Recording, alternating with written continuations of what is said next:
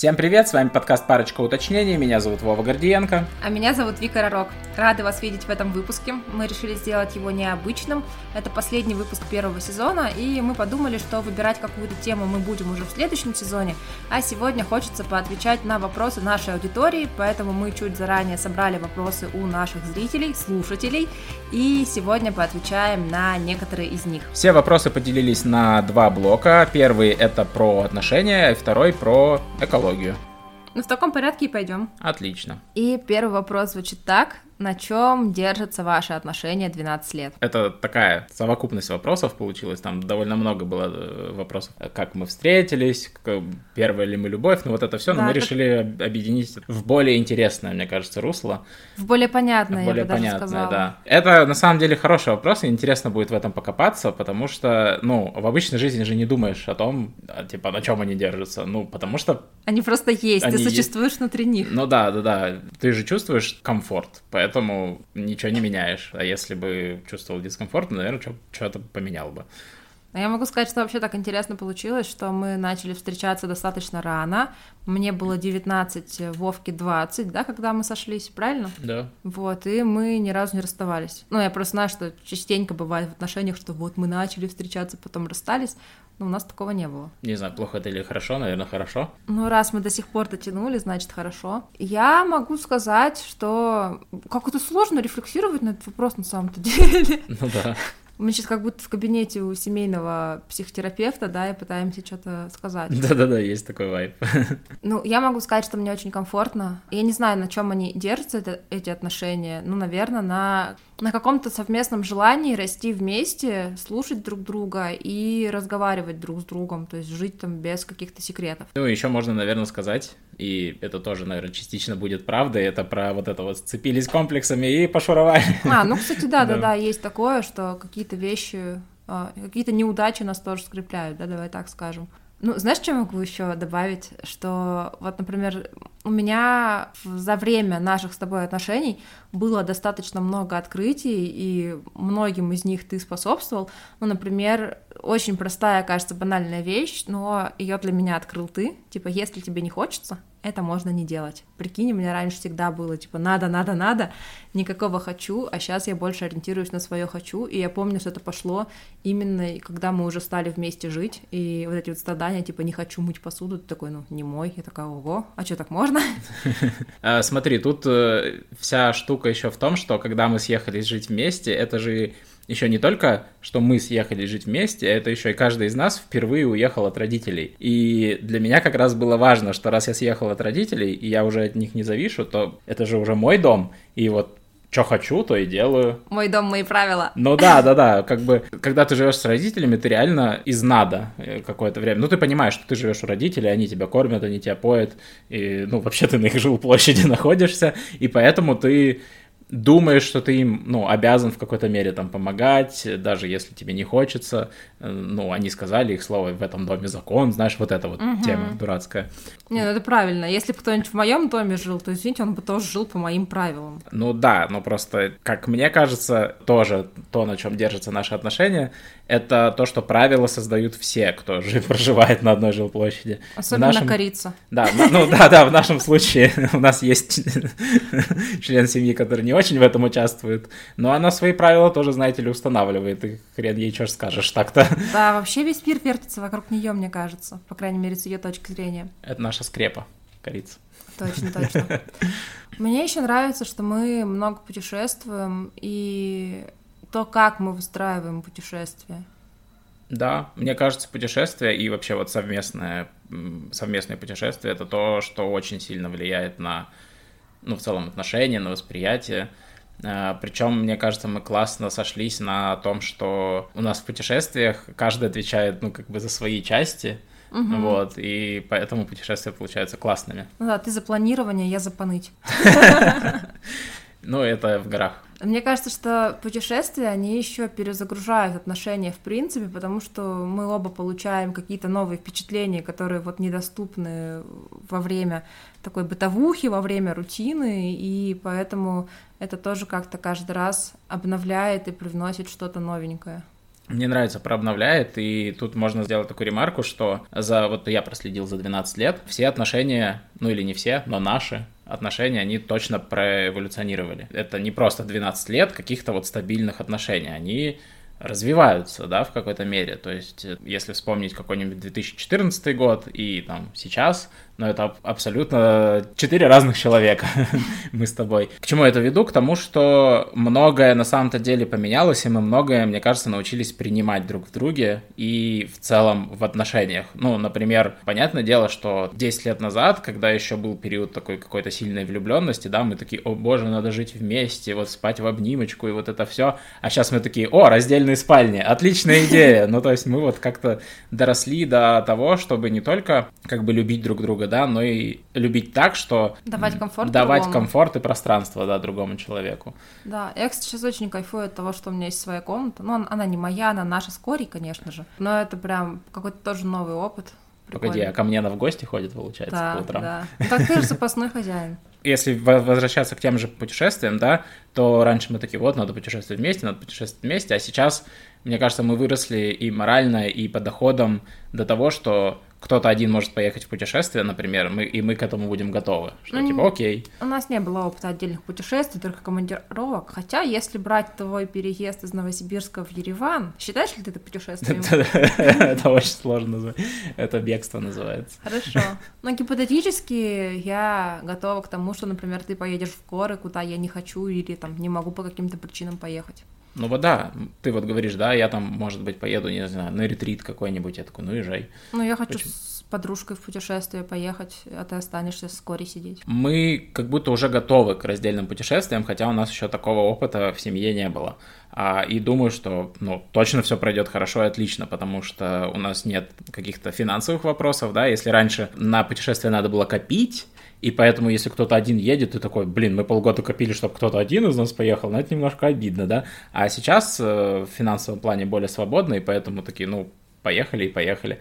Ну, вот, или поехал один и поехал один. У меня сейчас такая фрилансерская слеза потихоньку начинает течь, потому что я просела достаточно сильно, меня это парит. Хочется вернуться на тот уровень, который был. Ну, мы работаем над этим. Да, я работаю над этим. Молодец. Я это веду к тому, что у нас был уже, получается, опыт, не, ну, такой, который мы не планировали, да, в связи с вот этим срочным отъездом, и в итоге мы там три недели жили порознь, и все хорошо, учитывая всю стрессовость ситуации. Ну, вспомни мои командировки в Томск, в Питер, в Москву, в Казахстан, и тоже нормально было. Ну да, я в Минск ездил. Да. Нормально. Ну, давай подытожим, на чем держатся наши отношения 12 лет. На Дав... путешествиях, судя по всему, в основном ага. о них говорили. Я бы сказала, на возможности принимать друг друга, то есть не ломать под свои какие-то ожидания и стереотипы, на умении разговаривать друг с другом. Пожалуй, вот два таких ключевых фактора с моей стороны. Я бы тут еще добавил третье, что мы умеем принимать приколы друг друга э, в какой-то мере. Ты принимаешь мои видеоигры, да, например. А какие мои приколы ты принимаешь? Все. Все, что есть. Даже червей. Не, ну смотри, я же мог сказать там про экологичный образ жизни что-нибудь там, типа, господи, зачем нам это надо? Но я принял и стал принимать еще и деятельное участие в этом всем. Я думала, мы вместе к этому пришли, а не то, что ты принял. Мама. Ну да, но ты просто в гораздо в большей степени в это была погружена, и поэтому как бы тут в основном от тебя шел вот этот вайп. Э, какие-то э, новые бытовые фишки, скажем так, в том числе черви. Хорошо. Следующий вопрос. Как относитесь к смене, не смене фамилии у девушки в браке? Э, довольно интересный вопрос, учитывая, что у нас э, с Викой разные фамилии сейчас. Угу. Если честно, мне вообще пофиг, какая фамилия у девушки в браке. Серьезно, я потому что знаю и тех, кто меняет, и тех, кто не меняет. Мне кажется, в моем окружении сейчас их примерно поровну. Ну, как вы знаете, я не меняла. У меня три причины есть. Сейчас про все про них расскажу. Давай. А, во-первых, очень лень. Ну, то есть это бюрократия. У меня еще, по-моему, был свеженький загран, который не хотелось тоже менять, чтобы там он аннулировался. И было вот просто лень с этим заморачиваться. Второе — это то, что у меня короткая фамилия, она очень редкая и она красивая. То есть, если кто-то не знает, то Рарок — это славянская фамилия, которая переводится как дух огня, огненная птица, сокол. Ну, короче, если вы знаете бога Сварога из славянской мифологии, то вот Ророк, он стоит где-то рядом. Ну и типа нафига мне мою божественную фамилию менять на что-то другое, учитывая, что, сейчас скажу пафосно, но личный бренд я старалась развивать уже и тогда, и в узких кругах я была широко известна. Ну и третья причина, она, я считаю, самая главная вообще. Если сейчас посмотреть на мои инициалы, то они пишутся как РВН, а если бы я стала как Вова Гордиенко, то мои инициалы были бы ГВН. Ну, согласитесь... Ты имя мое бы взяла. В смысле? Если бы я стала Вова Гордиенко. Ну, все поняли, все поняли. Ну, короче, ГВН звучит не так звучно, поэтому мне кажется, что это перечеркнуло единственную возможность там присоединиться к чите Гордиенко по документам. Мне кажется, реально влияет бюрократия. Я не понимаю, вот когда люди на это соглашаются и начинают все свои документы менять. Вот просто тебе же всю свою жизнь в бумажках надо собрать, прийти куда-то к каким-то людям и все это поменять. Мне еще кажется, что ты не поменяла фамилию на зло всем людям, которые не выговаривают «Р», потому что ее иногда сложно произносить именно вот, э, ну, людям, которые... Э, Лолок. Да-да-да, Ророк, Ророк, вот это вот. Да, что там у меня у самой иногда бывает, что-нибудь «Р» не выговаривают две R произнести подряд очень сложно, реально. У меня фамилия скороговорка, вот так. Кстати, а, знаете что, единственное, когда я не понимаю, зачем девушка меняет фамилию, это когда у нее девичья какая-нибудь, ну, нормальная, а новая странная. Сейчас приведу пример. Допустим, была фамилия Дмитриева, стала фамилия Конча. Или была фамилия там Петрова, а стала Рыгалова. Ну, то есть это правда странно. Почему бы тогда не поменять в обратную сторону, чтобы муж взял фамилию жены? Ну, или наоборот, когда у жены, ну вот как у тебя, да, ситуация, что реально прикольная какая-то фамилия, а меняется на какую-то абсолютно типа Иванова условно. И ты такой, ну зачем? Иванова, ну блин, Ивановых там миллионы, а вот э, у тебя фамилия уникальная. Зачем поменяла? Вот это вот тоже странно. Угу. Я просто подумал, что, ну, менять фамилию, это же, ну, фактически-то ни на что не влияет. Ну, ну кроме бы, документов. Ну да, вот как это повлияло на брак именно? Никак. Ну, была бы ты Гордиенко, была бы ты Ророк, да какая разница? А, смотри, ну тут такая штука, типа, если у тебя есть дети, и у вас с детьми разные фамилии, там могут быть какие-то заморочки, но это немножко не наша ситуация. Голливудские звезды справляются с этим вообще на ура. А вот таможенники на паспортном контроле только так еще вопросами ну, засыпают. Ну, я согласен, да, с тем, что ты такой приходишь, а у тебя с ребенком разная фамилия, и ты, типа, дяденька ты кто, условно Да-да-да. говоря, это да. Значит, хорошо, что у корицы нет фамилии, хотя я считаю, что она, конечно, Ророк. У нее через дефисик. Ладно, Гордиенко Ророк. Да. Потому что Ророк Гордиенко это та еще скороговорка тоже получается. ГГ вот это вот. Да-да-да. Очень сложно.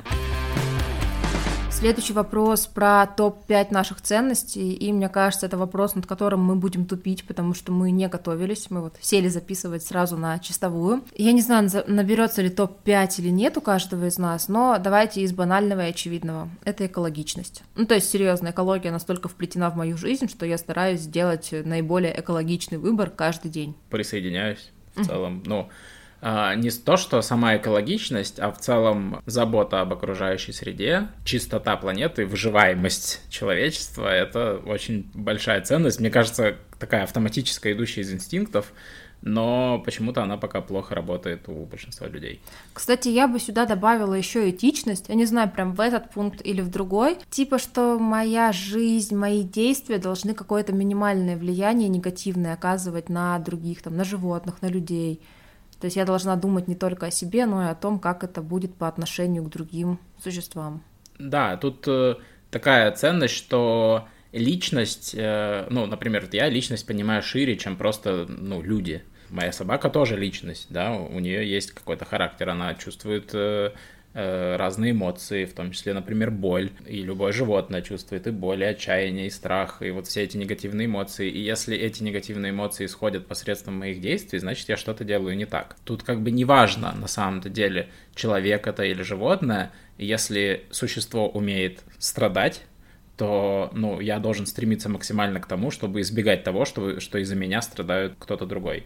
Соглашусь. Моя ценность, одна из главных, это не насилие, это к этичности, собственно, имеет отношение. И вот то, что я уже сказал про то, что живые существа не должны страдать, это вот все туда. Для меня как раз важно, чтобы мир стремился к тому, что главной идеологией вообще становилось не насилие и милосердие, наверное, так скажем.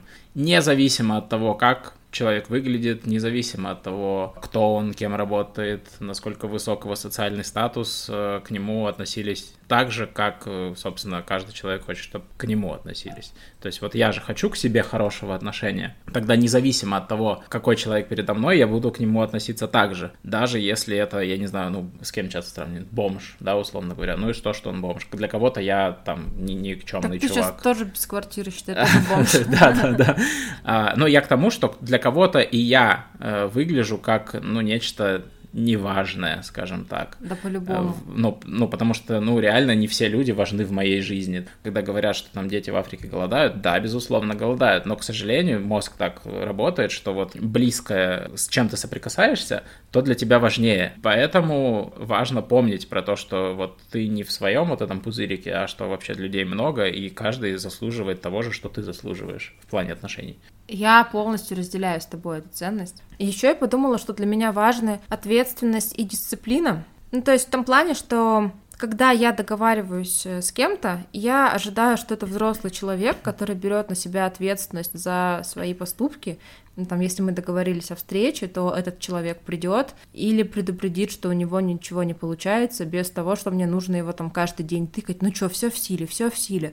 Вот этого, кстати, я часто не получаю от других людей. Это я называю взрослые же люди. Ну, типа, если договорились, то договорились, и не надо 10 раз переспрашивать. Если человека надо переспрашивать 10 раз, а точно ли ты придешь, значит, ты уже понимаешь, что человек не очень надежен. Ну, давай вот свеженький пример. Мы пытались в чатике договориться с ребятами о встрече. В итоге мы договаривались раза три, и за 40 минут до встречи выяснилось, что никто не придет. А один человек написал спустя 4 часа после того, как встреча должна была состояться, что «Ой, а я мог пропустить». И ты такой, а серьезно? А как вам доверять после этого? Да, да, мне кажется, ответственность это показатель взрослости человека. Э, и, к сожалению, некоторые вот до там 80 лет все еще дети в этом плане. Ну, в общем, я жду от других, что они будут вот такие, если ты сказал сделаешь, значит, ты сделаешь или предупредишь об изменениях. Но и я в первую очередь от себя этого требую, и если я что-то пообещала, то я выполняю то, что обещала. А я еще подумала, что у меня есть такая ценность, она появилась недавно, это какая-то забота о себе. Потому что я всю жизнь э, хреначила на работе, то есть очень много работала, и себя ставила куда-то на второй план и это все заканчивалось плохо в плане здоровья физического и эмоционального, то есть какое-то истощение наступало, и я понимаю, что я уже там не такая эффективная, как хотелось бы, поэтому вот сейчас я ставлю заботу о себе куда-то на более высокий план, ну, в том числе, что там надо высыпаться, хорошо питаться, ходить на массажики и баловать себя. Я тут полностью согласен. Но одна из моих ценностей это типа право на ничего не делать. Я хочу полежать, я хочу не делать ничего, и я это делаю. Я Блин, знаю. как странно. Как странно звучит. Важно разрешать себе отдыхать. Тут надо объяснить, что я Сейчас работаю над тем, чтобы искоренить внутреннюю бесконечную тревогу. И эта тревога часто исходит из того, что меня всегда называли всю жизнь там ленивым, что вот э, иди что-нибудь поделай, а что ты лежишь, вот и вот так всю жизнь меня долбили, долбили, долбили. И в итоге э, у меня выработалась вот такая вот постоянная тревога, что если я прилег или я там отдыхаю, что блин, я на самом-то деле вообще нехороший человек, злодей, и так делать нельзя.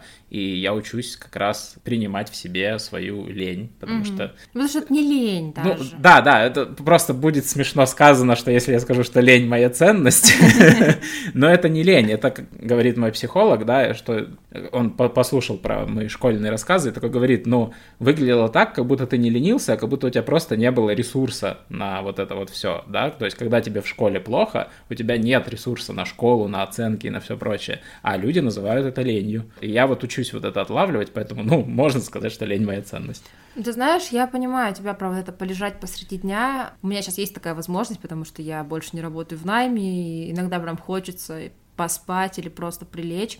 И знаешь, меня так тоже грызет немножко какой-то внутренний голос, типа что а вот Вова сидит, работает, а ты тут разлеглась, ну, я даже не знаю, чей это голос, там, мамин, папин, наверное, в голове, скорее всего, потому что тоже не поощрялась в моем детстве быть лежебокой почему-то, вот, но мне понравилось, что мы сейчас работаем с Корей, с кинологом, и вот наш кинолог Вика говорит, что собаке важен социальный сон, это когда ты днем ложишься с ней, и она спит, и ты можешь поспать. Я такая, так, я делаю домашку от кинолога, между прочим. Я не просто так вам тут лежу.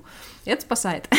Ну, это вообще мне нравится, классная идея в этом плане. Ну, собака же тебя как стаю воспринимает, и тут вот... Она расслабляется рядом на- со мной, Надо да. проводить время вместе, да. Лежа на кровати, я делаю добро для своей любимой собакочки. Если дальше продолжать о ценностях, то еще одна моя ценность — это, наверное, э, креативность то, чего я больше всего в жизни боюсь, это утратить возможность, способность что-то выдумывать, что-то комбинировать. Вот все вот эти вещи, которые креативом называют, да, когда ничего не было, и вдруг вот появилось благодаря твоей мысли. Когда ты создаешь. Да, да, да, вот это созидательный труд а, для меня очень важен. То есть я не представляю себя на любой там процессинговой работе, например. Я могу себя представить только в продуктовой работе, где ты с нуля делаешь какой-то продукт, вот его не было, и вот он есть, и им пользуются люди, и ты такой, нифига себе, это вот я и моя команда сделали. Круто. Без этого, мне кажется, я не смогу ловить ни кайфа от работы, ни кайфа там от хобби. Взять тот же блогинг, да, ты всегда хочешь, чтобы его посмотрели, прочитали. То же самое с э, любой креативной работой. Ты хочешь, чтобы это увидело свет, чтобы это кто-то прочитал. С одной стороны. С другой стороны, иногда я очень часто себя ловлю, что я кайфую от процесса именно придумывания и описания того, что придумано. Эта штука очень сильно важна для меня, поэтому я, например, у меня есть такие фобии, что, например, нет болезни хуже, чем Альцгеймер, угу. потому что это сразу ты теряешь вот эту вот возможность, способность что-то выдумывать. Я, кстати, понимаю про процесс придумывания. У меня иногда бывает, что в голове крутится какой-нибудь там сторителлинг для блога, я его накидала в файлике как черновик, я его написала, и мне уже хорошо. То есть выкладывать даже и не обязательно на самом деле.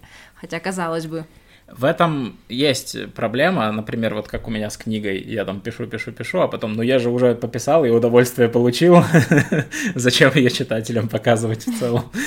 Я еще, наверное, добавлю про две вещи, которые хочется прям коротко. Первое — это люди. Все-таки моя большая ценность и источник вдохновения. Ну, не зря я в HR проработала 7 лет. А вторая ценность — это быть счастливой.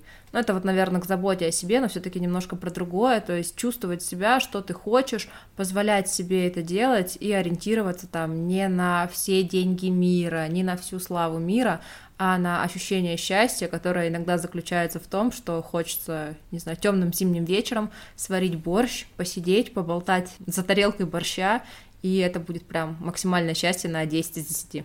Я бы это очень банальной вещью назвал. Это типа ценность свободы.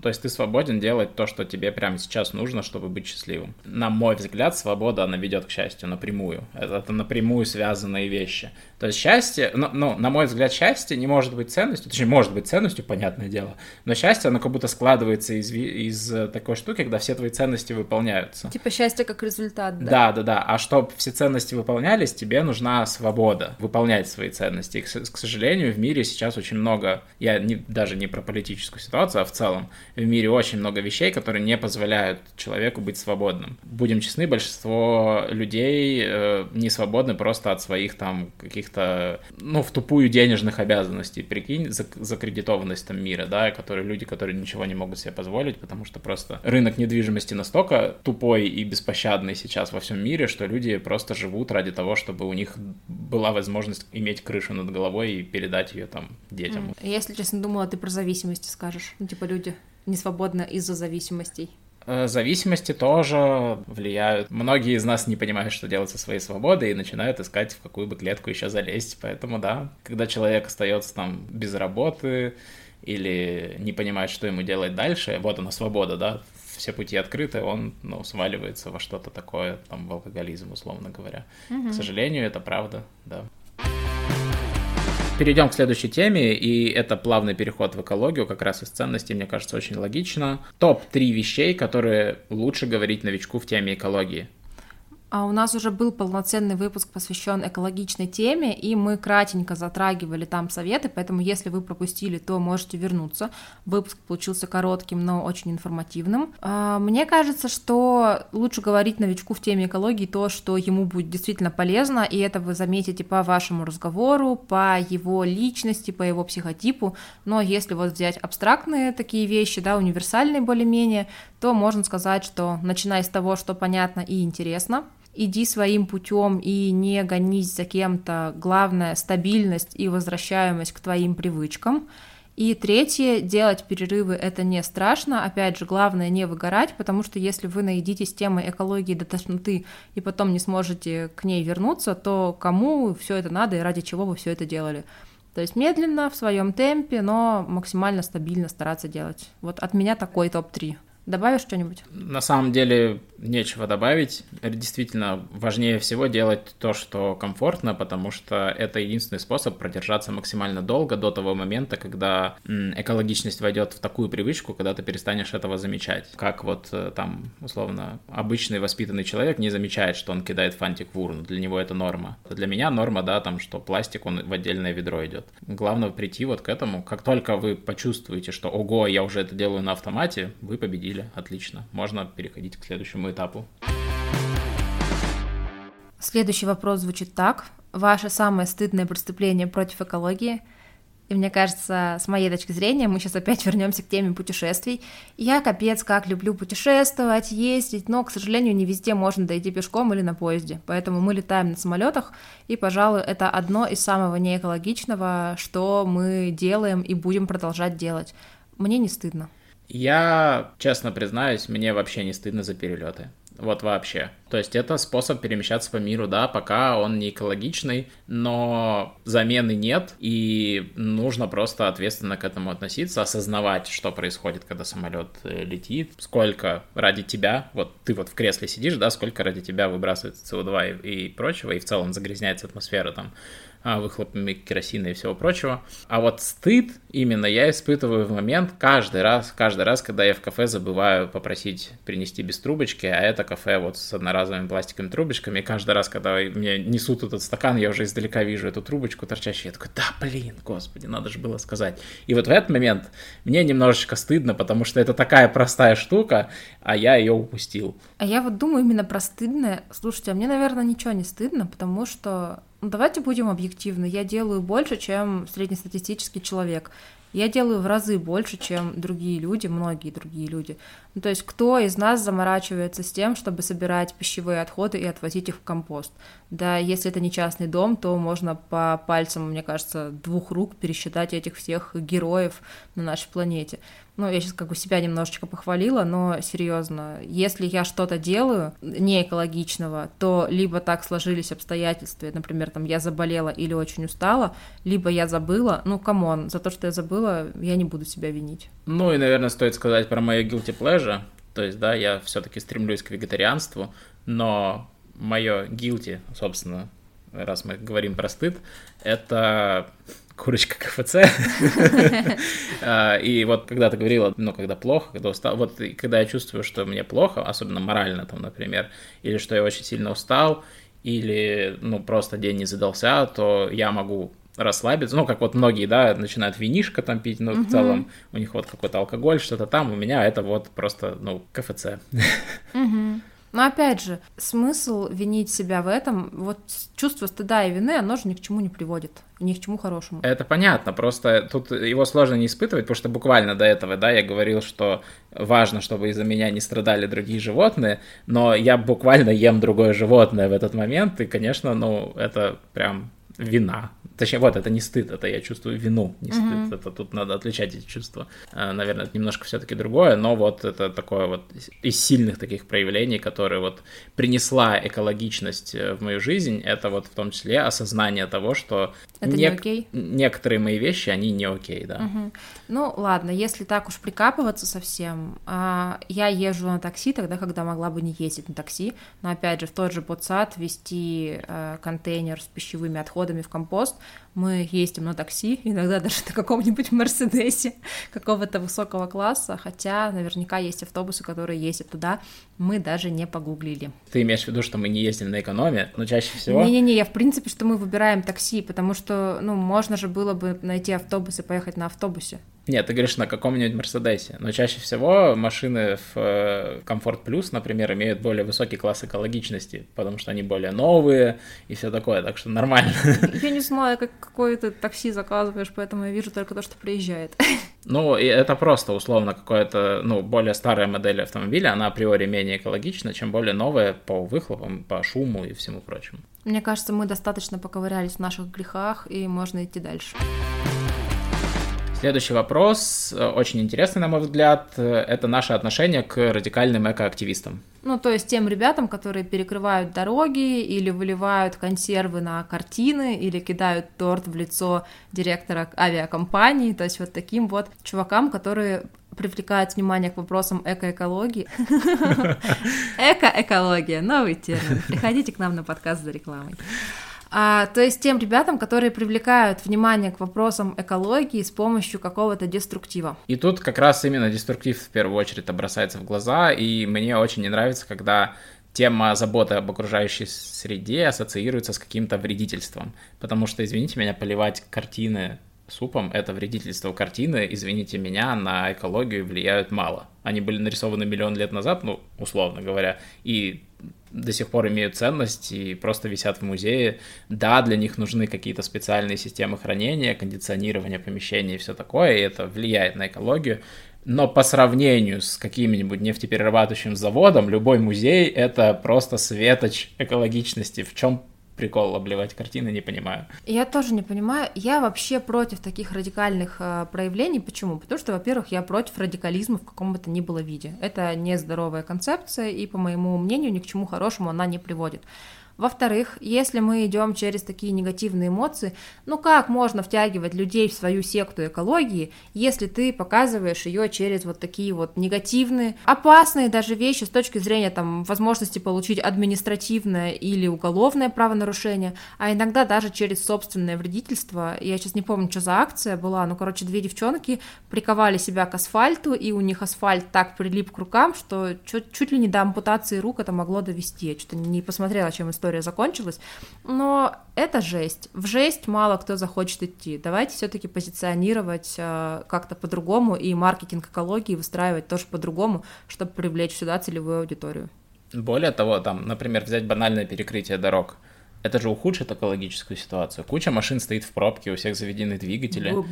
Они потратят больше бензина, больше бензина зальют. В чем выгода? Непонятно ну, вообще. Это просто привлечение внимания. Я говорю, ну давайте привлекать внимание как-то по-другому. Понятно, что это привлечение внимания, но это как, я не знаю, как привлекать внимание к, к проблеме оружия, стреляя из пистолета в воздух. Ну, условно, на мой взгляд, это вот так работает. Вот оружие, оно стреляет. Вау, прикол. Валидно. Плюс к этому я не понимаю, какой реакции реакции они хотят добиться. Вот, например, недавний случай про то, что вот торт? мужчине из, э, да, из Ryanair прилетел торт э, в лицо он что должен сделать? Вот какие последствия? Кроме того, что он подумает, что какие идиоты эти экологисты.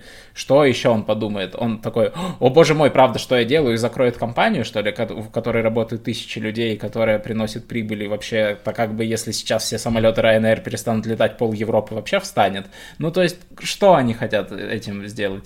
Да, нужно делать более экологичные самолеты. Да, нужно более осознанно относиться к перелетам, э, возможно, как-то уметь сокращать их. По идее, было бы хорошо, если бы государство взяло на себя его функцию регулирования и, например, запретило бы рейсы на короткие расстояния, которые можно заменить поездами, ну, то есть чтобы до пункта можно было добраться на поезде за, допустим, 12 часов. И это уже бы повлияло как-то на проблему, где-то, по-моему, во Франции так уже делают.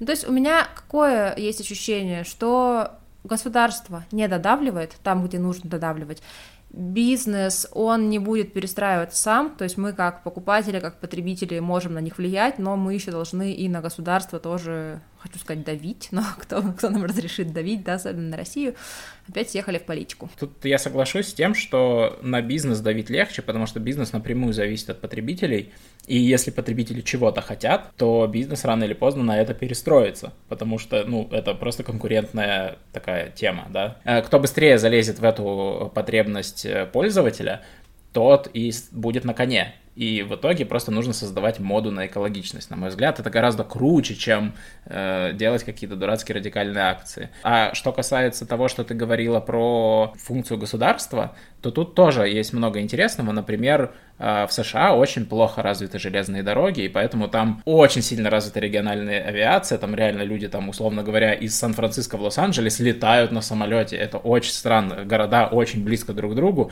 но они летают на самолете. Это как, э, ну, из Еревана в Тбилиси тоже можно на самолете летать, но условный пример, вот из Еревана в Тбилиси на самолете странная тема. Uh-huh. А, учитывая, что ты, скорее всего, потратишь времени в аэропорту на прохождение всех этих штук, столько же, сколько на поезде. Можно пример просто?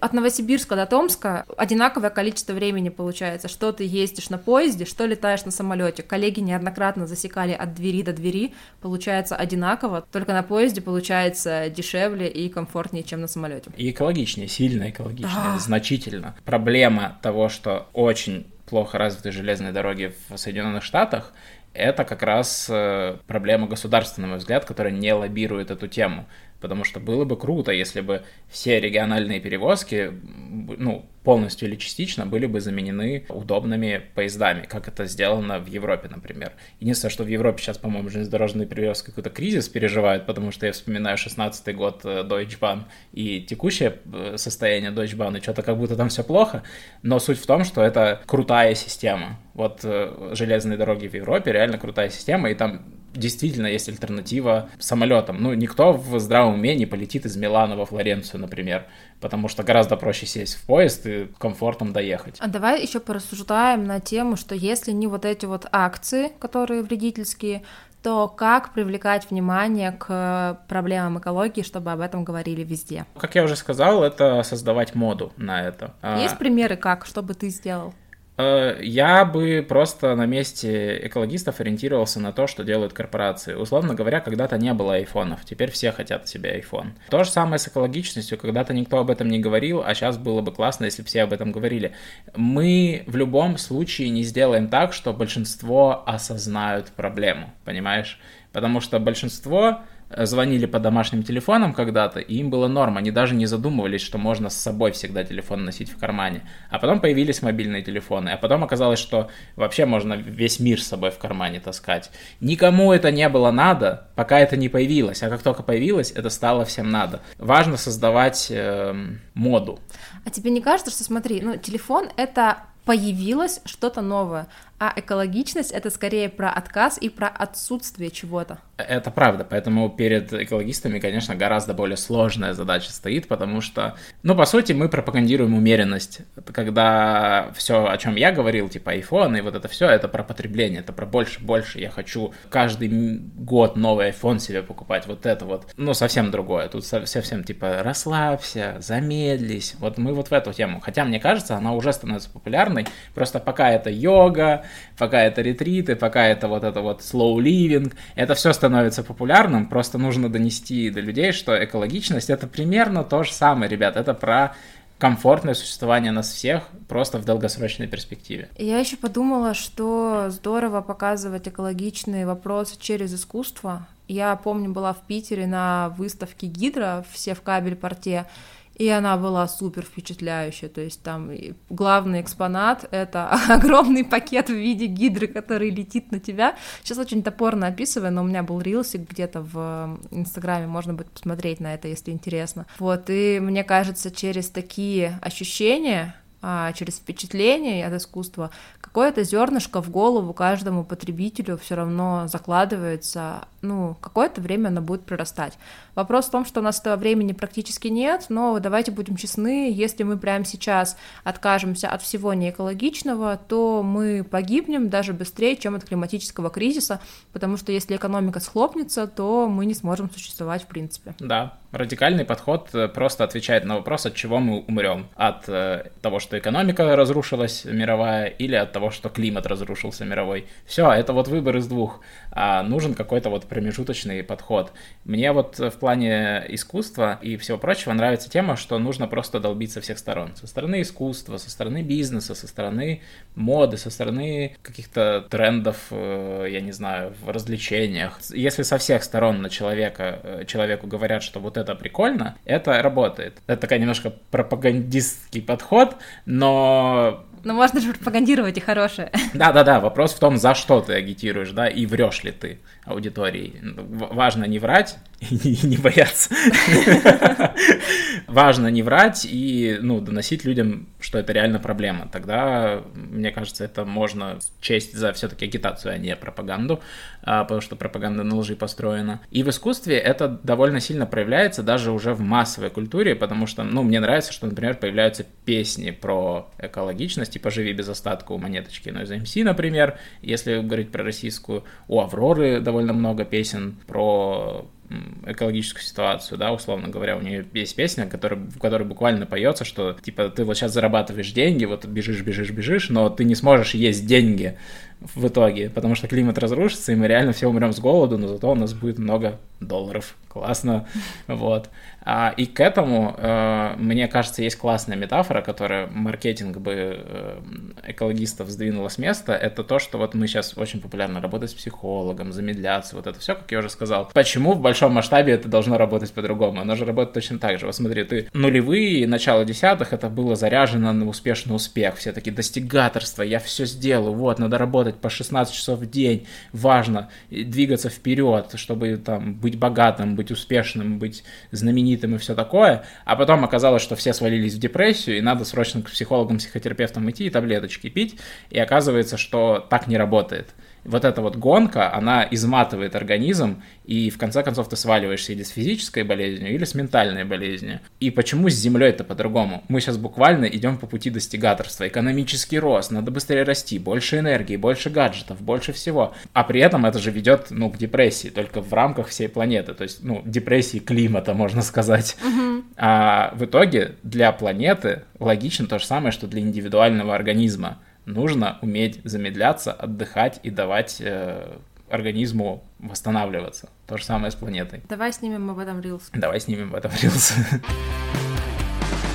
Последний вопрос очень сложный и комплексный. Нам его задали очень пространно, но суть сводится к тому, что как связаны дети и экология в том плане, что на планете уже перенаселение, и каждый человек, он добавляет свою толику неэкологичности и вносит довольно серьезный вклад в экологию, поэтому как относиться к деторождению, не в смысле там позиции child-free, а в смысле, что вот вопрос перенаселения и всего такого. Я бы сюда плюсанула еще и питомцев, потому что питомцы это тоже не экологично. Это правда сложный вопрос. В первую очередь, потому что очень легко вызвать негодование людей, да, у которых, ну, по понятным причинам, потому что деторождение — это право любого человека. И это э, пропаганда очень многих государств. По понятным причинам. Потому что если мы возьмем э, северные государства, типа той же России или Японии э, или Кореи, то выяснится, что там очень старое население, а детей рождается мало, и очень скоро этому населению нужно будет платить пенсию, а работать на эту пенсию будет некому. И это тоже ведет к экономическому коллапсу, который вряд ли скажется на экологии хорошо. Но с другой стороны, любой новый человек, правда, это новая ячейка, которая будет тащить за собой свой углеродный хвост. Но мне кажется, тут важно сказать, что у каждого есть свобода решать, во-первых, рожать или не рожать. И, наверное, никакие экологичные проблемы не должны останавливать э, человека заниматься личным счастьем, если он хочет ребенка и мечтает о ребенке. Может быть, звучит эгоистично, но мне кажется, лучше родить и сделать родительство экологичнее, чем проклинать всех на свете из-за того, что я не стала заводить ребенка, потому что это не экологично. Мы не заведем ребенка за вас.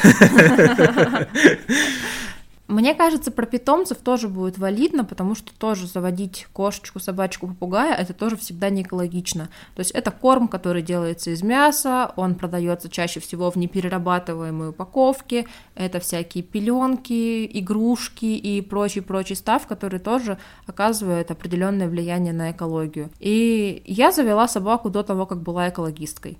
Я знаю, что такое жизнь с собакой и жизнь без собаки, но, извините, с собакой гораздо прикольнее, потому что я ее люблю, я могу о ней заботиться, и она мне дает гораздо больше счастья, чем ее отсутствие, как бы не экологично это ни было. Тут еще можно задеть вопрос, что у нас еще сильно развита вот эта индустрия, что есть породы, династии, как это называется, ну, типа родословный, вот. вот, родословный, что вот а, нужна чистота породы и все такое. И на мой взгляд, это как минимум не экологично, а еще это очень сильно неэтично по отношению к животным, потому что, по сути, как бы мы ни относились, что ой, такие вот прикольные корги, ой, такие прикольные мопсики, это все Франкенштейны, монстры, которых человек вывел себе на забаву.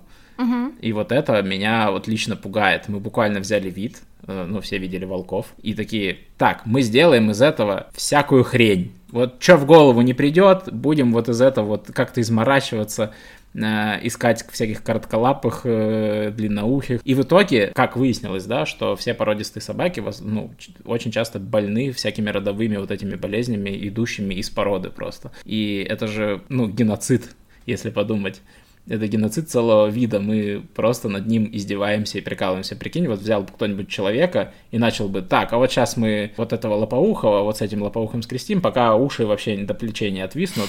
Вот, ну это что такое вообще? Я согласна, что вот эта вот заводческая тема, она супер неэтичная. Давай тогда уточним, что Кори мы взяли, она тоже не совсем породистая, в смысле у нее нет там клейма родословно и все такое, то есть она Йорк, она просто условно. Но если бы я сейчас, наверное, выбирала собаку, я бы спасала кого-то с улицы. Тоже маленького, потому что это удобно, но без вот этих вот заморочек, типа с тем, чтобы «А у моего Юрочка там в прадедушках был какой-то знаменитый пес, кабель». Тут еще прикол в том, что это же насилие. Собаки сами не выбирают партнера получается, а заводчики за них выбирают и такие, вот, давайте, вперед, идите. Ну, это же жесть. По-хорошему, по-хорошему, домашних животных вообще быть не должно. В идеале, в идеальном мире, который мы представим, в радикальном, да, да, домашних животных быть не должно, и именно поэтому я, наверное, после Кори против заведения любых собак, но посмотрим, возможно, будет слишком скучно и печально без животных. Ну, возможно, если ты захочешь без собак, а я не смогу без собаки, то мы разведемся, и я, я буду с собакой, а ты, не знаю, Один с, с игрульками. сидеть в своей квартире без собаки дурацкий. Но вообще я хотел сказать о другом, о том, что, ну да, взять собаку из приюта это, наверное, лучшее, что можно сделать в этом плане. Но с другой стороны, не будь домашних животных, не будь приютов. Ну, то есть это следствие а, одно, от другого. Но в целом так можно о любой сфере говорить, о детях, о животных, э, потому что, ну, буквально вокруг домашних животных существует целая индустрия огромная. Их там стригут, моют, шампуньки для них отдельные выпускают Господи, от людей. Есть психологи для собак, собаки пьют пьют антидепрессанты, как и люди, э, это, это что такое вообще? Это к вопросу о том, что вот, да, всех нас заменит искусственный интеллект, ага, мы себе изобретем еще 500 тысяч новых профессий, вообще без проблем. То, о чем раньше вообще люди не подозревали. Например, я работаю в игровой индустрии, если ее полностью убрать, ну, человечество явно не умрет, но оно сильно влияет на экологию тоже. Но при этом я понимаю, что, ну, люди же хотят развлекаться, люди же хотят отдыхать и так далее, и в том числе видеоигры этому помогают. То же самое с собаками, то же самое с бьюти индустрии это огромная химическая промышленность, которая очень сильно влияет на экономию, э, на экономику тоже влияет, да, на, которая очень сильно влияет на экологию, и по сути нафиг не нужна, если ее убрать-то. Ну, то есть вот эти все молочко, туши 50 видов, но правда же нам не нужно столько, если подумать. Но Это люди бизнес. из бьюти-индустрии со мной, конечно же, не согласятся. Вот эти люди, которые там ногти наращивают и прочее делают. Вот наращенные ногти, ну, явно ничего не изменится, если их не будет. Я, наверное, хочу подытожить, что без детей жизнь гораздо экологичней. Там, если убрать домашних животных, жизнь будет гораздо экологичней. То же самое про любую сферу. Убрать самолеты супер, убрать машины офигенно, убрать все магазины тоже классно. Но вопрос, к какой жизни мы тогда придем, все-таки здесь должен быть какой-то баланс, и те, кто хочет заводить детей и любят детей, пускай это делают, но я считаю, что нужно приходить к экологичному родительству и думать как раз о тех будущих поколениях, которые вы сами создаете. Я думаю, классно в каждой сфере понимать, что ты можешь сократить в своей жизни, да, вот в авиаперелетах, что я могу сократить? Я могу компенсировать углеродный след, я могу выбирать поезда, когда это короткое расстояние. То же самое с детьми, ну, в общем, просто подходить осознанно в целом, где-то рождение, на мой взгляд, надо подходить очень осознанно, максимально, ну, это самое важное, наверное, решение в жизни, ты просто, типа, нового человека делаешь, это супер осознанный шаг. То, как э, порой бездумно у нас где-то рождение относится в мире, это вот, конечно, меня расстраивает, потому что это порождает не только проблемы экологии, но и кучу несчастных детей. Вот я надеюсь, этого будет меньше. А мы можем с тобой сделать спойлер на второй сезон? Да, э, можем сделать спойлер на второй сезон. Э, мы не просто так закончили детьми. Э, дело в том, что было довольно много вопросов, почему мы child-free, как мы к этому пришли или не пришли, это всегда с нами было, и вообще как мы относимся к детям в целом. Спойлер, второй сезон мы начнем с выпуска про child-free. Да, а на этой ноте мы будем заканчивать текущий выпуск подкаста и весь первый сезон. Спасибо, что были с нами. Сейчас мы возьмем небольшой перерыв, я думаю, на месяц-полтора. За это время у нас есть три задачки, в чем мы хотим улучшить подкаст. Поэтому ждите нас, мы обязательно вернемся с хорошими новостями и продолжим также уточнять на разные вопросы. А пока мы будем отдыхать и думать, что нового привнести в наш подкаст, ставьте лайки, подписывайтесь, зовите друзей, нам это очень сильно поможет, очень хочется уже поднять количество прослушиваний, количество лайков и всего прочего. Поэтому сейчас есть возможность э, э, рассказать другим, что вот есть такой классный подкаст, и его классно слушать, когда моешь посуду, я не знаю, или едешь на машине, или еще что-то делаешь. Спасибо. Спасибо, пока-пока.